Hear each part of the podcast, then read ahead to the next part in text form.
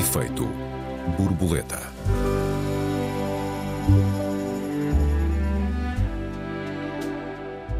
Misantropos, hackers, terroristas, todos ou quase todos vivendo dentro de computadores. Está ou não a obsessão da informática a propiciar a doença mental e a violência? Bem-vindos ao Efeito Borboleta. Olá Raquel, boa tarde. Olá Joel, olá a todos os ouvintes. Olá aos ouvintes. Raquel, tu tens dois filhos na reta final da adolescência. Como é que condicionas a relação deles com a tecnologia? Ou tentas condicionar? Olha, tem sido uma aborrecência. uh, eu, eu, diria mesmo quase uma guerra civil, porque eu estou muito consciente e não tenho qualquer dúvida sobre isso, aliás, dos efeitos uh, nefastos e extremamente negativos da relação dos adolescentes, mas também dos adultos e das crianças com este com o ecrã, com a hiperatividade, hiperestimulação. Um, olha, foi muito fácil nos primeiros anos, porque até aos 12 anos eles não tinham telemóvel e não tínhamos televisão. E, portanto, o que aconteceu foi absolutamente maravilhoso. Uh, uh, o castigo deles era não podem ler antes de dormir. Era fechar a luz sem lerem. Eles começaram a ler muito cedo com autonomia, a partir dos 6 anos e pouco uh, tinham um livrinho que liam e até lá todas as noites religiosamente havia a hora da história.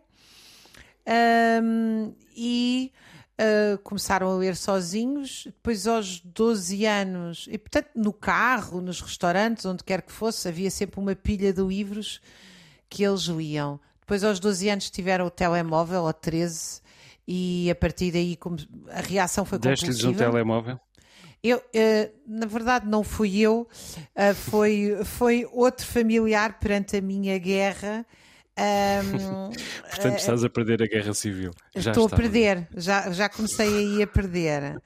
Bem, e a reação deles foi completamente compulsiva. Ou seja, quando eles tinham uh, o telemóvel, ficavam uh, extasiados e ficam. E, e, e, depois o que eu fiz imediatamente foi impor o controle, que eu tenho um controle de tempo, e aqui eu bloqueava ao final de X tempo. Agora, obviamente, tenho quase 18 anos e eu não tenho nem, nem essa capacidade, nem essa vontade, porque existem questões de autonomia e de crescimento que não se podem. Uh, que eu não posso, por mais que saiba que aquilo lhes faz mal, e portanto agora o que faço é massacrá-los com discursos insuportáveis, que eles acham completamente insuportáveis, acham que todos os assuntos que eu falo acabo a falar no telemóvel, nos benefícios do telemóvel, Há, há, regras que ainda mantenho, como não se pode levar os telemóveis para o quarto à noite, porque os testes feitos com os telemóveis uh, perto dos ratos há um desenvolvimento exponencial do cancro na cabeça e, portanto, pelo menos esses limites tenho conseguido. Uh, agora, devo-te dizer uma coisa, eu acho que isto, acho que a reação uh, dos jovens, não tenho dúvidas nenhumas, mas dos adultos também tem uma dimensão uh, compulsiva e tem uma dimensão patológica e com consequências. Eu pessoalmente tenho uma visão completamente distópica. Acho que isto é um mundo que me assusta verdadeiramente, sobretudo não só pelos efeitos físicos, etc., que já, já os debateremos, mas pelo efeito da dessocialização. Eu não sei se é isso que, te, que mais te incomoda, sequer sei se, uhum. se te incomoda. Uhum uh, ver os jovens. Sim, incomoda. Eu não tenho nada contra a tecnologia. Uh, sou um utilizador, aliás, como tu, uh, mas entendo que a tecnologia existe para nos facilitar a vida, uh, não para dificultar, não para que nos tornemos escravos dela e muito menos para nos destruir a vida uh, como acontece tantas vezes, não apenas uh, nas famílias, mas digamos na ordem mundial. Quer dizer, o, já, isto já acontece uh, em, em, em, parte em vários, em vários pontos do mundo. Basta ver a exploração dos recursos do chamado terceiro mundo para a construção de, de componentes. Quer dizer, a própria indústria já é produtora de desigualdades, com, com desvantagem, evidentemente, para o dito mundo em desenvolvimento, Mas os problemas começam a surgir no próprio Ocidente, naquilo a que chamamos Ocidente e, a, e que entendemos tantas vezes como o farol da, da civilização. Vamos a ver, isto vem a propósito da, da sucessão, este tema vem a propósito da sucessão de ataques uh, informáticos perpetrados por hackers, uh, não apenas em Portugal, mas na verdade um pouco por todo o mundo, e vem também de alguma maneira a propósito do alarme uh, social causado é gerado e causado, de alguma maneira, pelo eh, putativo uh, terrorista da, da Faculdade de Ciências de Lisboa, um, ehm, que era um estudante de engenharia informática e que, alegadamente, conspirava para um ataque à universidade, uma conspiração, aliás, ehm, promovida com recurso à tecnologia, mais uma vez e que é eh, algo que se tem verificado também nos outros ataques eh, de que se tem, eh, de que vamos tendo notícia um pouco por todo o mundo. Mas na verdade nem é preciso irmos tão longe ao hacking e ao, e ao terrorismo, ou pelo menos ao simulacro deles, em, em, muitas famílias uh, portuguesas, ocidentais, na verdade do mundo inteiro. Há muitos jovens, muitas crianças a ser atiradas para os braços da tecnologia sem supervisão ou até uh, sem limites. Uh, no fundo, uh, muitas famílias a entregar a educação dos seus filhos, das suas crianças, nas mãos da própria tecnologia, demitindo-se do papel um, de os educarem eles próprios. Pomos um tablet nas mãos das crianças, a ver se elas estão quietas um bocado e elas são capazes de ficar ali a tarde inteira. Uh, e já há pelo menos duas gerações uh, que muitos dos nossos adolescentes e jovens transformaram uh, os seus quartos em, em, cavernas, em santuários de tecnologia. Já no meu tempo havia este fenómeno.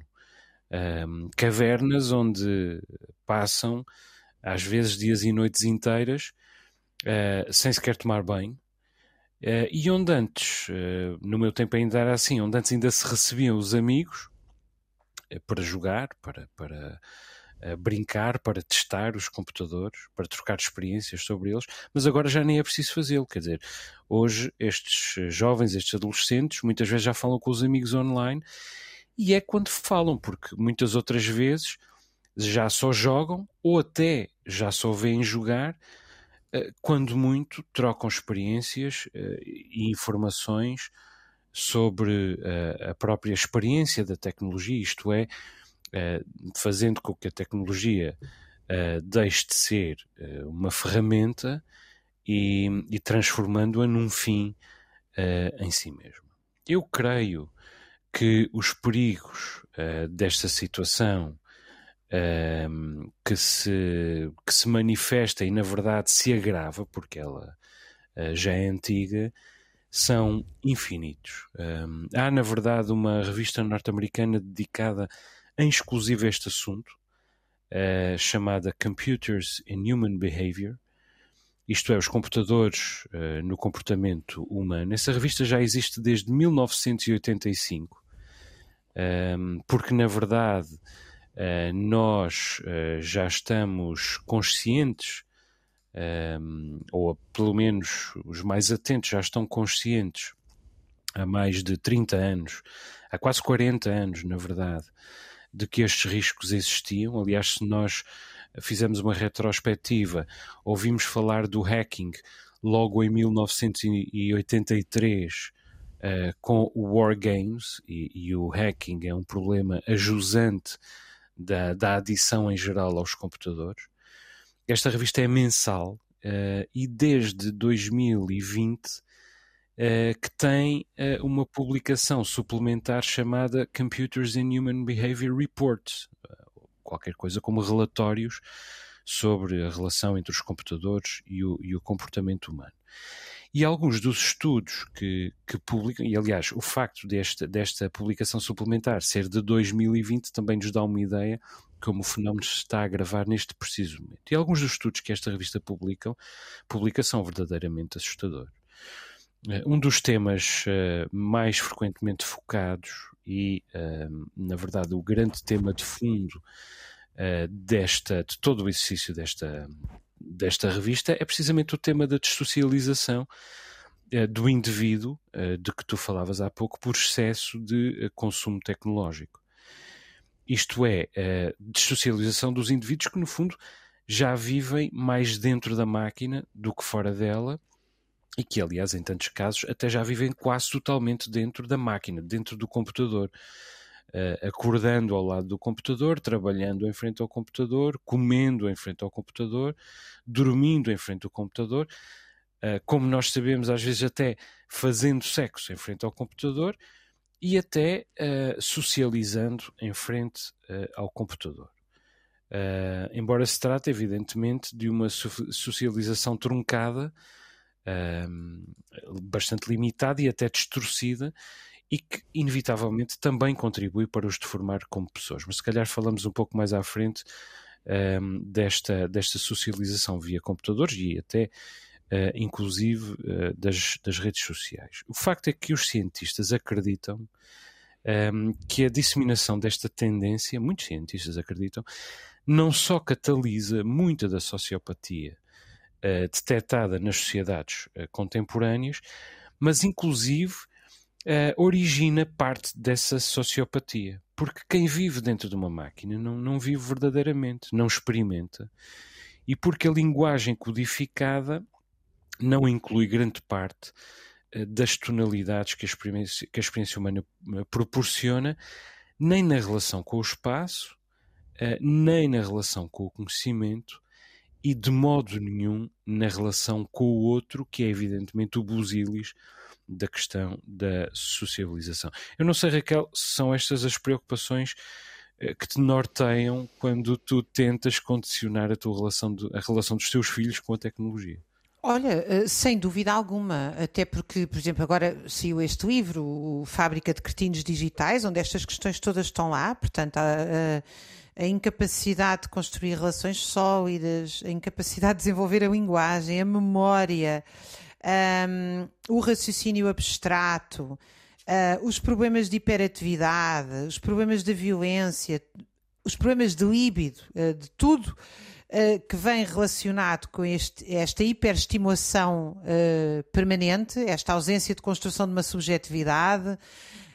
Um, ausência de criatividade e de autonomia, portanto, está lá tudo, ou seja, explicado de uma forma muito ampla.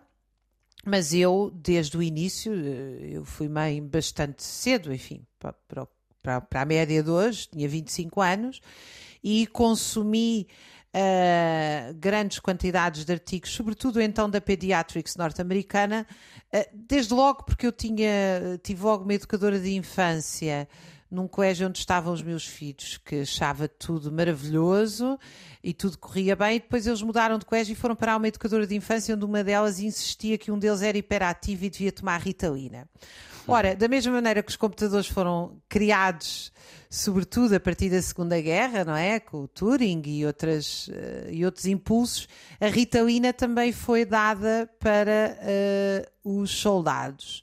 Eh, que tinha a ver com o aumento das horas de foco e concentração. Passa-se que hoje sabe-se, como já se sabia quando os meus filhos eram pequenos, que a ritalina tem um efeito, uh, inclusive atrofia potencialmente o próprio desenvolvimento sexual, porque hum. tu para bloqueares a chamada hiperatividade tens que condicionar as hormonas dos rapazes. Quer dizer, isto é um problema sobretudo dos rapazes, mas não só.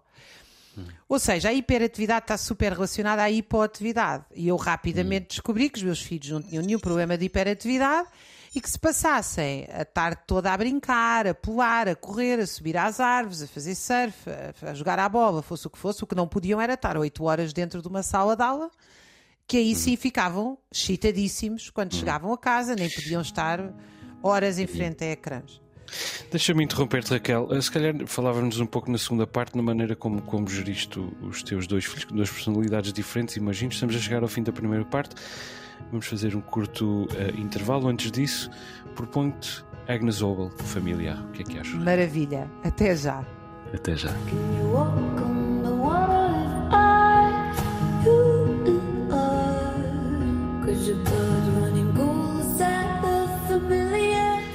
Bem-vindos à segunda parte do efeito borboleta, misantropos, hackers, terroristas, todos ou quase todos vivendo dentro de computadores Está ou não a obsessão da informática a propiciar a doença mental e a violência? Raquel, há bocadinho estavas a descrever-nos as diferenças, no fundo, entre os teus filhos.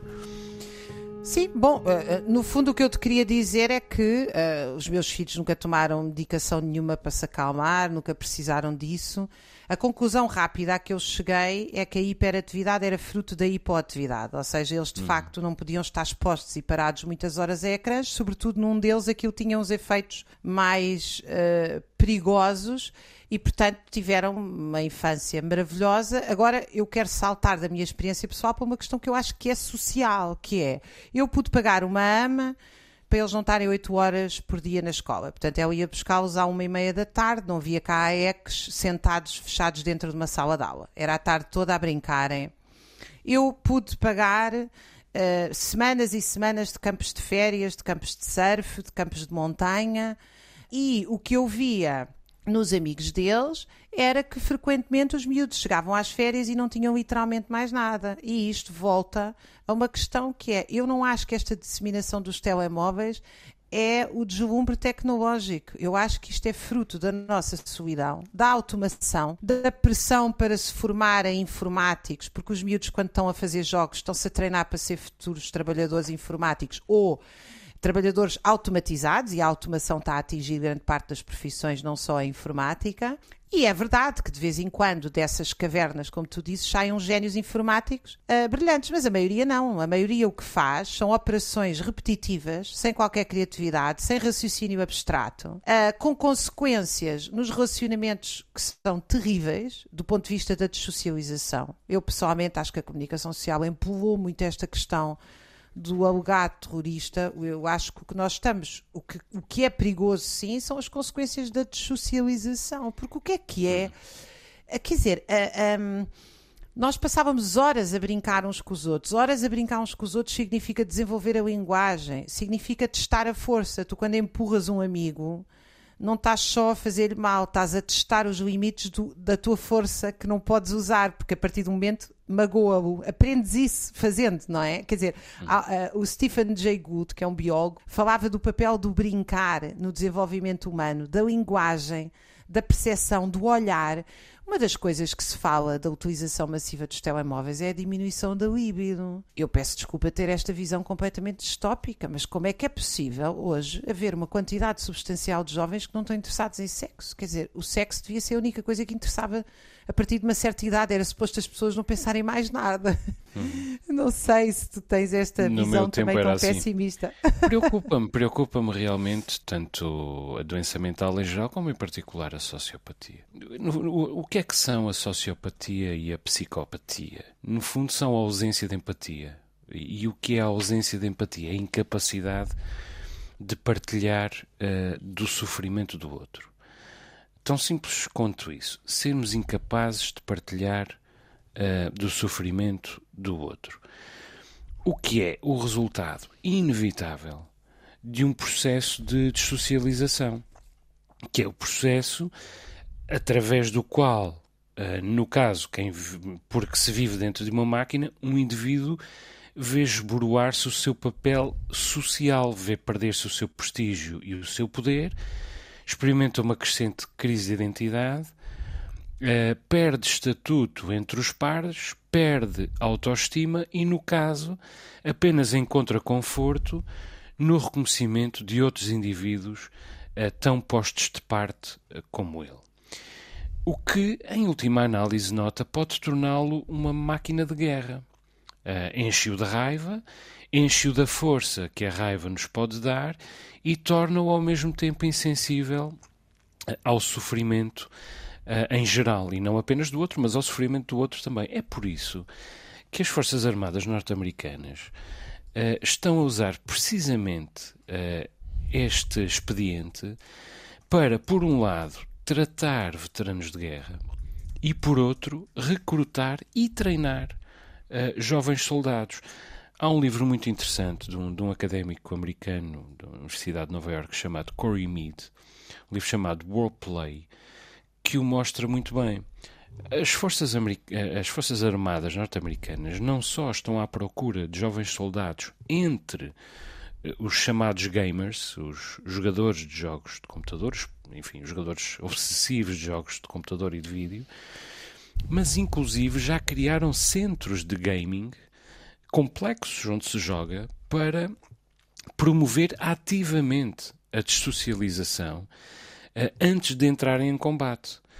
Uh, e até, uh, porque isso evidentemente os torna mais insensíveis à, à, dor que, que, possam causar. E por outro, até para tratar os veteranos com stress pós-traumático, isto é, retirando-lhes a empatia, porque retirando-lhes a empatia também lhes reduzem a dor que a memória do que presenciaram ou do que tiveram de fazer pode causar-lhes. E de resto, mesmo ao nosso nível de, de simples utilizadores diários, e mesmo que não obsessivos, o outro, a outra pessoa, o próximo, perde rosto a, a todo momento. Nós podemos dizer, ah, mas eu até passo bastante tempo no Facebook e no Instagram, e as minhas reuniões de trabalho são no Zoom. Tudo isso é o contacto com o outro, é a procura do outro. Há pessoas do outro lado, eu interajo com elas, Uh, vejo os seus triunfos, até os celebro, vejo os seus fracassos, até me condoo das suas, das suas tristezas. E, de alguma maneira, isso é verdade. Mas, ao mesmo tempo, o outro também se vai tornando bidimensional, vai perdendo profundidade. Desde logo porque se trata de um ecrã, eh, sem cheiro, sem tato, eh, mas também porque há uma sobrecarga enorme de informação, um excesso de informação, uma torrente, na verdade. E a nossa resposta natural é uh, desligar uh, a compaixão. Um excesso. Uh, mesmo no caso da morte, sete mortos é diferente de um morto. 300 mortos são menos do que um morto. E 10 mil mortos já é só um número e isto, nós, nós vamos-nos insensibilizando com, com, com o, o, crescimento do número, digamos assim, inversamente proporcional. E mesmo quando se trata só de um caso, a nossa empatia às vezes uh, bate forte e passa depressa, o que significa que no fundo é uma ausência de empatia. Ainda esta manhã eu fiz um teste com um tema que não tem propriamente a ver com empatia, mas tem a ver com uma preocupação geral. No meu, no meu Facebook e que tinha a ver com as eleições e as sondagens. Há três semanas nós não falávamos de outra coisa. Das sondagens, das eleições, da maioria absoluta, de como o facto das sondagens terem eh, errado totalmente, eh, talvez tenha propiciado eh, a maioria absoluta. Hoje publiquei um post sobre sondagens, uma entrevista do, de Pedro Magalhães, responsável pela, pelas sondagens do Isqueté, que mostra claramente que os especialistas simplesmente não sabem o que é que se passa com as sondagens. Uh, isto é, e para, para que se perceba a importância disto, sondagens que estão a, a, a condicionar todo uh, o debate político em tempo de campanha eleitoral, estão a manipular e a distorcer, uh, falhando tanto as eleições como a própria democracia. É a democracia que está em risco com, a, com a, a, importância que nós neste momento estamos a atribuir a sondagens que estão erradas. Há três semanas, se eu tivesse publicado este, este post, teria tido uns 300 likes e uns 30 comentários. Hoje, ao fim de três horas, tinha tido zero comentários e nota, zero likes. Ninguém leu. Ninguém ligou. Porquê? Porque era uma notícia velha mesmo estando em causa a democracia. E é disto que eu quero falar quando falo de excesso de informação. Eu pergunto-me quantos hoje é que se lembram do pequeno Ryan de Marrocos, ou pequeno Ryan de Marrocos? Foi há uma semana e meia, foi há dez dias, que, aquele, que aquela criança concentrou as atenções de Portugal inteiro um, a propósito da, da, da queda no, no, no, poço e, da, e da sua posterior, do seu posterior uh, falecimento. Eu acho que já ninguém se lembra do pequeno Ryan. O, pequeno, o país parou, uh, por influência até mais da, inter, da TV do que da internet, mas a TV, evidentemente, também é te tecnologia, também vivemos dentro dela e não é menos inocente. Mas o facto é que neste momento uh, já ninguém se lembra. E isto, não, a paixão com que nós vivemos uh, o, o, drama do pequeno Ryan e da sua família, na verdade, não foi um gesto de empatia, foi um gesto precisamente de falta de empatia. Nós tornámo-lo numa mera personagem cinematográfica, nem sequer cinematográfica, televisiva, uh, absolutamente bidimensional, com cujas emoções nós só somos capazes de empatizar até um determinado ponto. Mas, ó Joel, um, tu que tens ilusões, deixa-me dizer assim, provocativamente, no capitalismo regulado, um, isto que nós estamos a assistir e está intimamente ligado com o papel dos telemóveis na nossa vida, das crianças e dos jovens, não pode ser desvinculado do que é a essência do capitalismo, que eu acho que é um sistema anárquico, irregulável e irracional, que é nós temos uma a velocidade dos capitais condiciona não só o modo como nós trabalhamos, como nós convivemos, como nós amamos, como condiciona uh, aquilo que.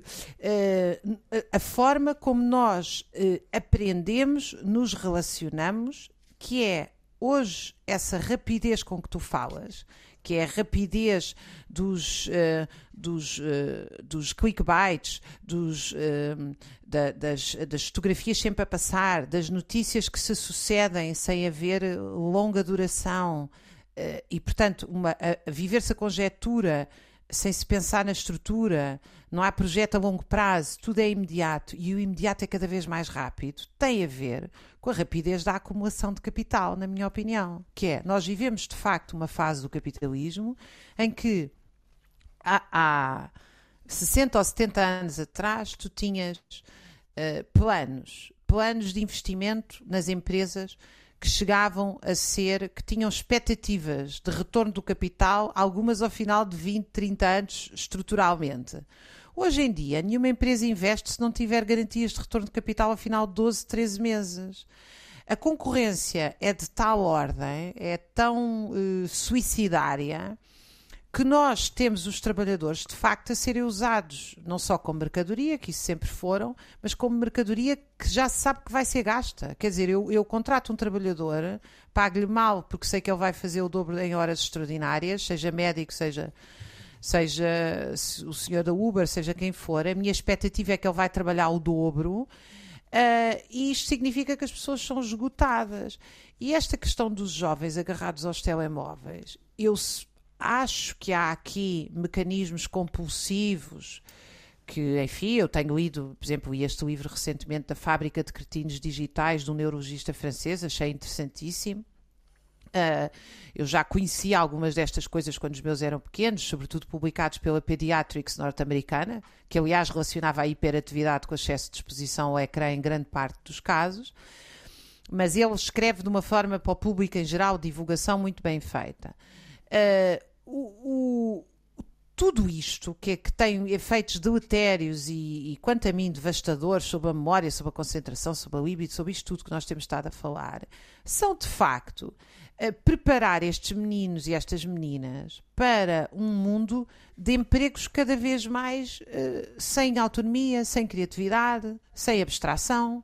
Porque isso é típico dos jogos. Nos jogos não há abstração. A minha mãe, quando deu uma casa de bonecas, que era a coisa mais linda que eu tinha, uma enorme casa de bonecas de madeira que ela mandou fazer, eu passei horas e horas a inventar histórias sozinha e acompanhada naquela casa de bonecas.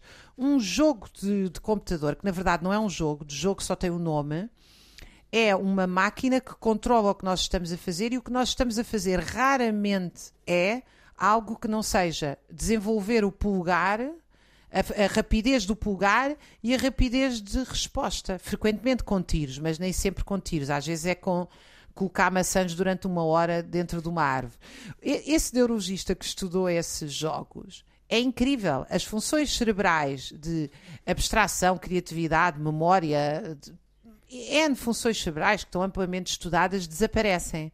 A única coisa que se desenvolve, e mesmo assim acaba por esgotar-se, é a atenção, o foco. Portanto, é, como eles estão ali uma hora a meter maçãs ou a dar tiros no mesmo sítio, há, um, há uma questão de foco que é relativamente treinada. Mas tudo o resto vai à vida. E isto parece-me a mim que não é um acaso. Quer dizer, eu acho que o que nós estamos a assistir é. uh, um, um esvaziamento das nossas capacidades e das nossas funções psíquicas superiores que se ensinam através de, de, múltiplos mecanismos educativos e culturais por sermos apêndices de máquinas. De facto, é isto que eu acho que nós estamos a assistir: é tornar-nos todos apêndices de máquinas. É, é particularmente uh, sensível nas crianças e nos jovens porque eles já tiveram isso desde o início. Nós, felizmente, já só tivemos isso em adultos. Eu não sei se tenho propriamente ilusões sobre o capitalismo uh, regulado. Uh, aquilo que estava a provocar, estava é a provocar. Que... Eu sei, eu sei. Não, e eu acho que fazes bem. Uh, na verdade, aquilo que eu sei é que ainda não encontrei uh, paz e prosperidade num sistema não capitalista. Uh, que também é um sistema. Um, também nunca muito... houve nenhum, não é? Só houve umas. só houve umas caricaturas tremendas. É verdade, é verdade. E esse, e esse é que é o meu problema. Uh, os totalitarismos inquietam e o totalitarismo do capitalismo também me inquietam, também me inquieta, como é evidente. Aliás, uh, o problema vai, vai crescer, um, a vulnerabilidade dos jovens à, à perda de, de funções uh, neuro, enfim, de, de, to, de, todos os âmbitos do ponto de vista mental, psicológico, um, por, por, por obsessão na relação com, com as máquinas, vai crescer também em função da, da progressão do mundo. Uh, agora precisamos de fazer face, por exemplo, ao hacking. Uh, e parte do combate do hacking vai-se fazer reforçando o hacking. Os especialistas dizem que só em Portugal uh, nós precisávamos, neste momento, de criar um exército de 30 mil engenheiros um, eh, técnicos, uh, hackers, no fundo, um, mas do lado do bem para garantir a segurança do Estado, para fazer face ao hacking que está do lado do mal, digamos assim. Ora, onde é que nós vamos arranjar esses técnicos, esses hackers, se não os tornarmos hackers, se não, se não os viciarmos uh, em, em, em, computadores, se não os, os tornarmos se nos pusermos a viver dentro das máquinas também. Eh, e, aliás, os próximos tempos vão trazer muitas oportunidades nessa, nessa área. Ainda esta manhã estava a ler que quase 80% das maiores empresas portuguesas estão na cauda um, do processo de digitalização em comparação com os, um, os uh, congêneres norte-americanos. Aliás, os dados do Eurostat evidenciam as assimetrias na Europa quanto à digitalização. A Europa continua profundamente atrasada em relação aos Estados Unidos. Portanto, vão Mas ser isso não é técnicos. Mas eu não, eu, não estou, eu não estou a defender. Que bom, que é, não temos engenheiros é um informáticos suficientes. É, sim, mas o problema. Nós não precisamos dizer... digitalizar mais nada, precisamos de conversar uns com os outros. Não se certo. consegue ir a um serviço público porque já não há lá ninguém para se pedir coisas. É uns telefonemas que demoram horas e não funcionam. Estamos em, estamos em grande parte de, de acordo, sendo que neste momento estamos a fazer o nosso programa de rádio, eu, eu na minha casa e tu na tua. É verdade. E, portanto, é verdade. sem digitalização isso não era possível. E, e em todo o caso, independentemente da opinião que nós tenhamos, o facto é a economia e, mais do que isso, o mundo exige, vai exigir. Na, na prática, vai exigir de facto esta digitalização. E, portanto, alguém vai ter de fazer uh, essa, essa digitalização. Vão ser precisos técnicos, mais uma vez. Mas os Estados Unidos e a Rússia estão a enfrentar-se cada vez mais no chamado espaço da informação. Eh, desde que uh, Vladimir Putin conseguiu condicionar as eleições norte-americanas, ajudando à eleição de Trump em 2016, que os Estados Unidos estão fazendo um esforço imenso para recuperarem o atraso em relação à, Rússia no domínio do, do cibercrime e do, e da, do hacking uh, em geral e, como se vê a propósito do conflito da, na Ucrânia e da gestão da informação uh, em torno da tensão na Ucrânia, um, cada vez mais uh, será, é e será no domínio da informação que estas tensões e estes, e estes conflitos se vão, uh, se vão gerir. E, portanto, são mais oportunidades de trabalho e também são mais oportunidades de crime que vão uh, surgir aqui. Também podem surgir oportunidades de resistência, não é? Nós não falámos Sim. aqui disto, mas. Sim, e mais uma, uma vez, nós estamos destes... aqui. Pois, Exato, e pode ser um a instrumento este de encontro programa- entre as pessoas, não é? Se Claro, e- souberem utilizar ao contrário. Claro, e nós estamos a fazer este internet, os programa remotamente. etc. Sim, nós estamos a fazer este pro- programa remotamente e a questionar a própria tecnologia com que estamos a fazê-lo. Portanto, ah, também, ah, também fará aqui alguma diferença a nossa capacidade de manter um sentido crítico em relação Claro. às próprias ferramentas que estamos a utilizar. A e propósito de provavelmente. Uhum. sentido crítico, acho que temos que nos despedir com uma música muito divertida sobre a internet do Gilberto Gil. E havemos de bem. voltar a este assunto no nosso efeito borboleta. Até para a semana, Joel. Até para a semana aos nossos ouvintes. Até para a semana, Raquel. Um beijinho. Um beijinho. Cria meu website